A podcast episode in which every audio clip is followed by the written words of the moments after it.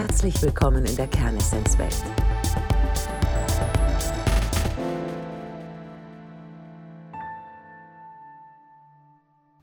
Ein Interview mit unserem Kernmensch Inga Reitmeier-Böhm.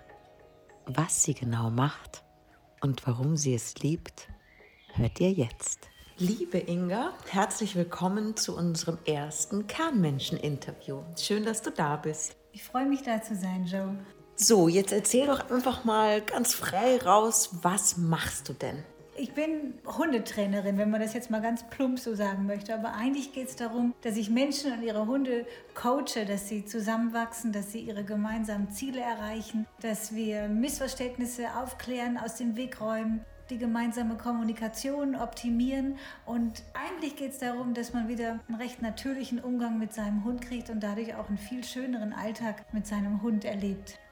Da du ja ein Kernmensch und dadurch auch ein Herzensmensch bist, vielleicht magst du ein bisschen erzählen, wie du überhaupt dazu gekommen bist und wie lange du das schon machst vor allem. Es ist sehr lange zurück. Ich mache das schon seit fast 25 Jahren. Es hat natürlich angefangen durch meine Kindheit.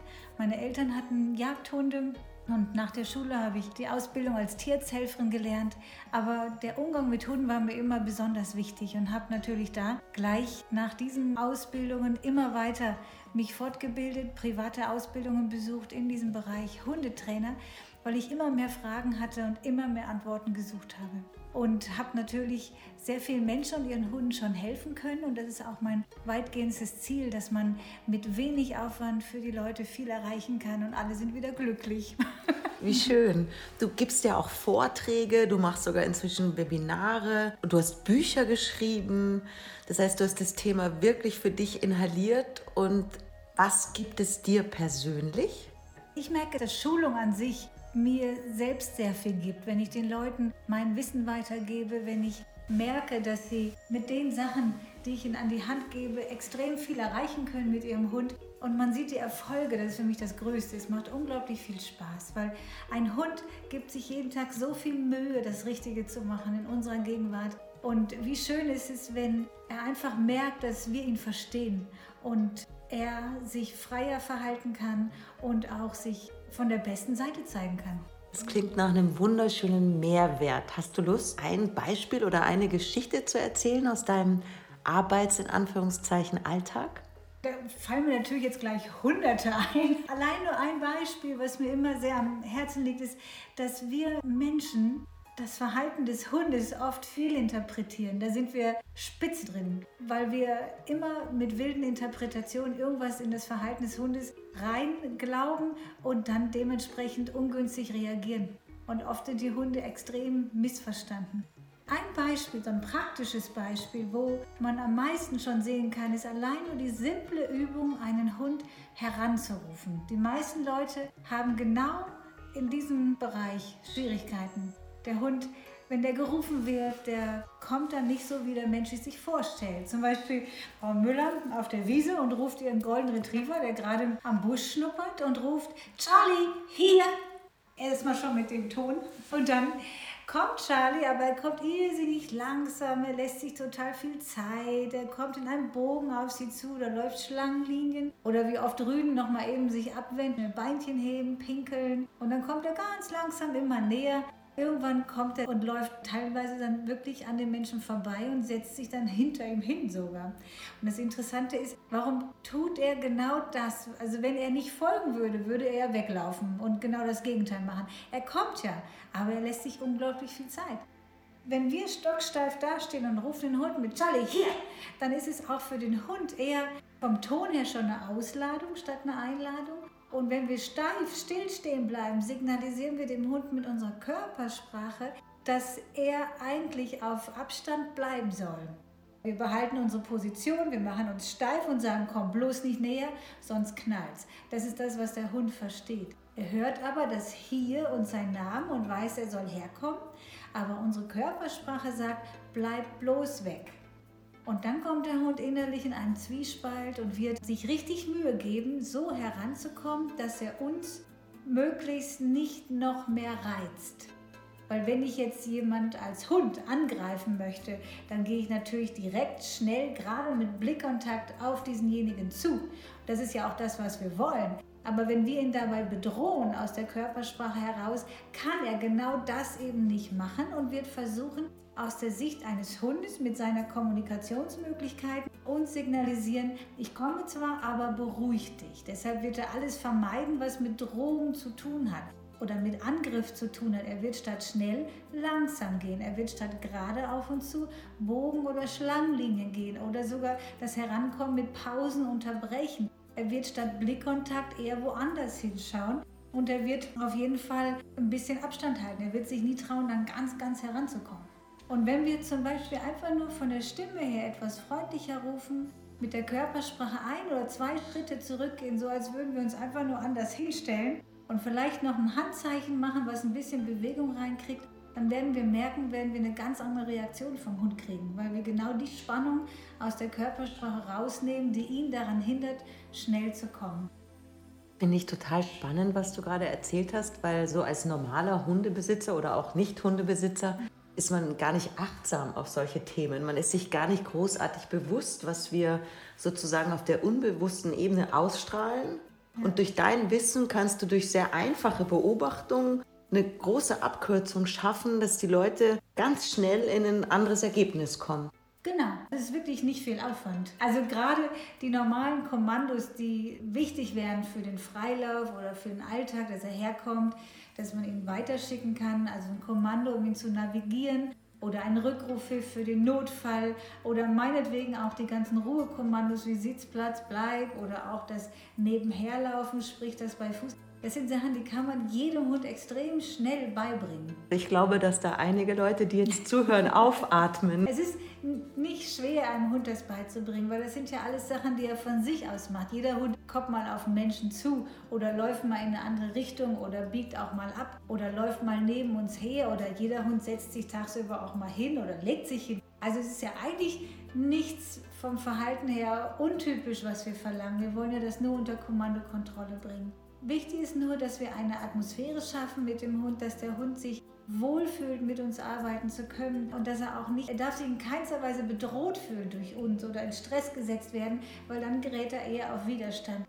Unter Druck gesetzt werden oder wir eine Atmosphäre schaffen, wo es unmöglich macht, einfach das zu geben, was man geben könnte, dann hat man auch dementsprechend geringere Ergebnisse. Das können wir, glaube ich, alle gut nachvollziehen. Druck löst Gegendruck aus. Auf jeden Fall. Das Prinzip gilt ja für alles. Wichtig ist auch, wenn man mit Hunden arbeitet, dass man ihnen in ihrer Sprache ein Stück weit entgegenkommt. Und das ist allermeistens Körpersprache. Und die hast du logischerweise im Laufe deiner vielen, vielen langjährigen Erfahrung gesammelt, sodass du dann sehr schnell hinspüren kannst, was dieser Hund oder dieser Mensch auch braucht. Wie ein Übersetzer, damit die beiden eine ähnlichere Sprache sprechen? Ganz genau. Meine erste Aufgabe ist zu beobachten. Was läuft eigentlich zwischen den beiden? Wie versteht der Hund den Mensch miss? Oder wie versteht der Mensch den Hund miss? Und dann vor allen Dingen ist mir immer wichtig, die Leute zu fragen, was ist ihr Ziel? Was möchten sie eigentlich mit dem Hund erreichen? Weil die meisten Hundeschulen, die ich besucht habe, selbst besucht habe, die ich erlebt habe, die verkaufen meistens ein Konzept. Zum Beispiel, ich verkaufe das Konzept für das Grundgehorsam oder ich verkaufe Begleithundeprüfung 1 oder ich verkaufe das Konzept, wie man Jagdhunderassen, die nicht jagdlich geführt sind, auslastet oder ein Welpenkonzept. Aber mir geht es gar nicht, dass ich den Leuten irgendein Programm verkaufe, was ich denke, was die Hunde können sollen, und es geht darum zu schauen, wie lebt der Mensch mit seinem Hund und was braucht er von diesem Hund, von dieser Rasse, in seinem Tagesablauf, mit seinen Möglichkeiten, wie viel Zeit er mit dem Hund verbringen kann, wo muss Ruhe rein, was muss der Hund können. Das ist bei jedem immer anders. Deshalb verkaufe ich kein Programm für jeden, sondern ich verkaufe nur das, was Priorität hat für die Ziele, die die Menschen sich mit den Hunden vornehmen. Also lebensnah sozusagen, umsetzbar, individuell. Ja, ganz genau. Bei uns Kernmenschen sagen wir ja, ich liebe, was ich tue und ich tue, was ich liebe. Wenn ich also jetzt einen Hund habe, was darf ich mir denn vorstellen, wenn ich dich kontaktiere? Was erwartet mich denn dann? Als erstes erwartet dich eine Dame mit Hut, die fragt, was willst du denn mit deinem Hund erreichen? Also wichtig ist, dass man sich selbst mal fragt, was möchte ich eigentlich von meinem Hund? Weil die meisten Menschen wissen immer genau, was sie nicht von ihrem Hund wollen. Die wollen, dass er nicht mehr so viel bellt, wenn es klingelt. Oder sie wollen, dass er nicht mehr andere Leute anspringt, wenn die vorbeijoggen. Oder sie möchten nicht mehr, dass er zieht an der Leine. Oder sie möchten nicht mehr, dass er Rehe oder Hasen jagt. Die Leute sind total gut darin, herauszufinden, was sie nicht wollen. Aber wenn ich frage, was soll denn Ihr Hund stattdessen machen, was richtig ist, da stoßen die meisten Leute erstmal vor eine Wand in ihrem eigenen Empfinden so, äh, ja, der soll halt kommen, wenn ich rufe. ich sage, okay, Sie möchten, dass er aufmerksam ist und jederzeit ansprechbar ist und auch in der Lage ist, trotz Ablenkung zu folgen. Sagt er, ja, genau so ist er. Und wenn er nicht mehr ziehen soll, ich so, ja, was, was soll er denn sonst machen? Ja, der soll bei Fuß gehen. Ich so, ich glaube nicht, dass Sie möchten, dass der Hund die ganze Zeit an Ihrem an ihrem Knie klebt, während sie spazieren gehen, weil dann kann er sich ja nicht mehr lösen oder sein Geschäft machen oder schnuppern, sondern sie möchten einfach nur, dass sie den Hund angeleint haben, aber gar nicht mehr merken, dass der Hund dran ist. Er läuft locker, er vermeidet jeden Zug, er schaut, wo sie sind, er weiß genau, was sie tun, ohne sich selbst ganz ihnen zu verschreien, sondern er darf ja ganz normal schnuppern und ein normaler Hund draußen sein. Ja, genau sowas möchte ich.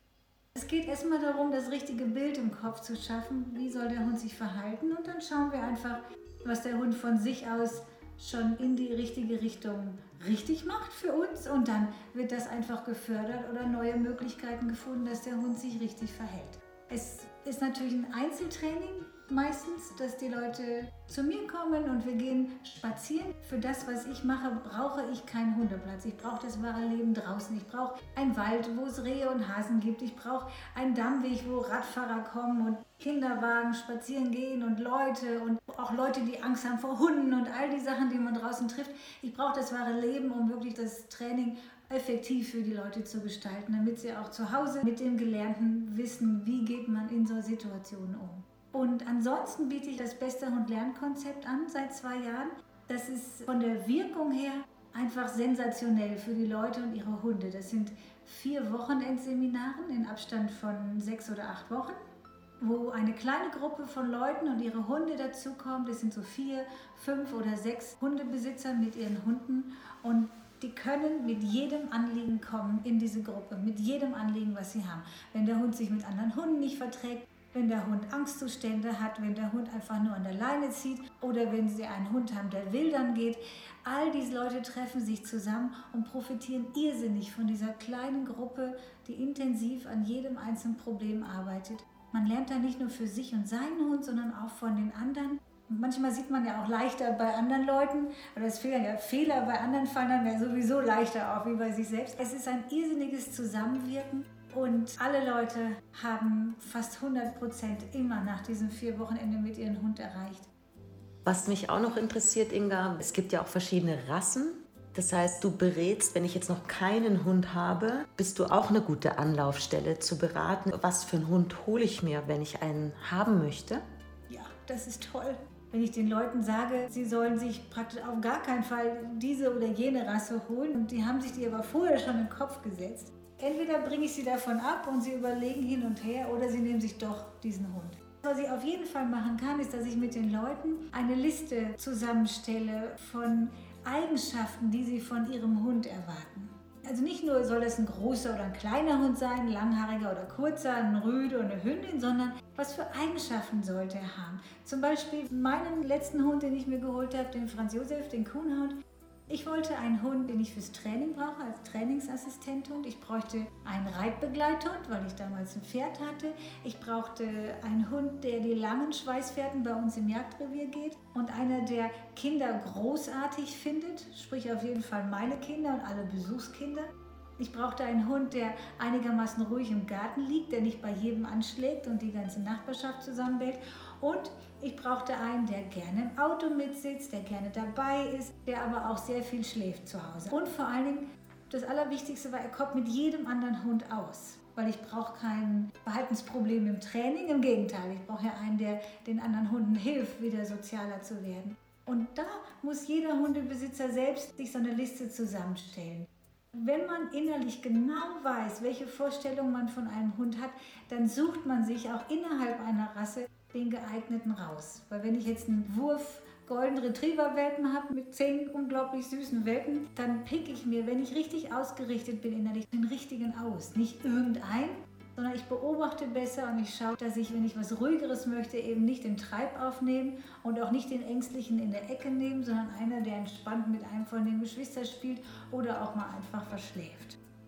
Das nur so als Beispiel. Man zieht halt andere Sachen an. Das ist ja letztlich auch wieder wie im richtigen Leben überall. Je klarer ich bin von dem, was ich gerne möchte, von dem, was ich erwarte, desto mehr ist meine Intention ausgerichtet und desto achtsamer bin ich dann auf das, was ich tue oder mir wünsche oder erlebe Ganz oder genau. anziehe. Ja. Inga, eine letzte Frage, da du ja ein Kernmensch bist, ein Kernmensch, die liebt, was sie tut und tut, was sie liebt. Auf den Punkt gebracht, fällt dir was ein, warum du ein Kernmensch bist? Mir fallen mehrere Punkte ein. Erstmal mag ich natürlich die Arbeit mit Hunden und Tieren. Ich bin draußen in der Natur. Bei schönem Wetter beneigen mich alle, wenn es regnet oder schneit. Nicht unbedingt, aber auch das macht mir nichts aus. Und das andere ist, dass ich die Arbeit mit den Menschen sehr liebe. Also ich mag unglaublich gerne die Leute verstehen und ihnen in die richtige Richtung schubsen, dass sie ihre Ziele mit dem Hund erreichen. Ich liebe zu verstehen, wie Leute lernen, was sie motiviert, was sie antreibt. Es ist für mich eine große Motivation. Ich hatte viele Trainer kennengelernt, die lieben die Arbeit mit den Hunden, sind aber sehr ungeduldig mit den Menschen. Und das gibt es bei mir nicht. Also ich habe einfach sehr viel Spaß mit den Leuten es wird viel gelacht, dass ich immer diese Ernsthaftigkeit rausnehme, was halt oft im Hundetraining vermittelt wird. Ne? Der Hund soll dies, das und er darf das und das nicht und so weiter. Es geht nicht darum, dass wir schlapsig oder naiv werden, sondern dass wir einfach nur die Spitze der Ernsthaftigkeit komplett rausnehmen, weil alles, was ernst ist, macht ja grundsätzlich keinen Spaß. Und man muss auch fairerweise sagen, dass der Hund überhaupt nicht versteht, warum wir etwas von ihm wollen, was uns überhaupt nicht Spaß macht. Warum soll ich das tun, wenn du Stress hast? Das verstehe ich gerade nicht. Im Großen und Ganzen das Gesamtpaket sozusagen. Lieben Dank, Inga, für dieses wunderschöne Interview. Sehr gerne. Ingas Profil bei Kernmenschen findet ihr unter www.kern-menschen slash inga-böhm b-o-e-h-m.de. Viel Spaß! Herzlichen Dank für Ihre Aufmerksamkeit. Ihre Joe Kern.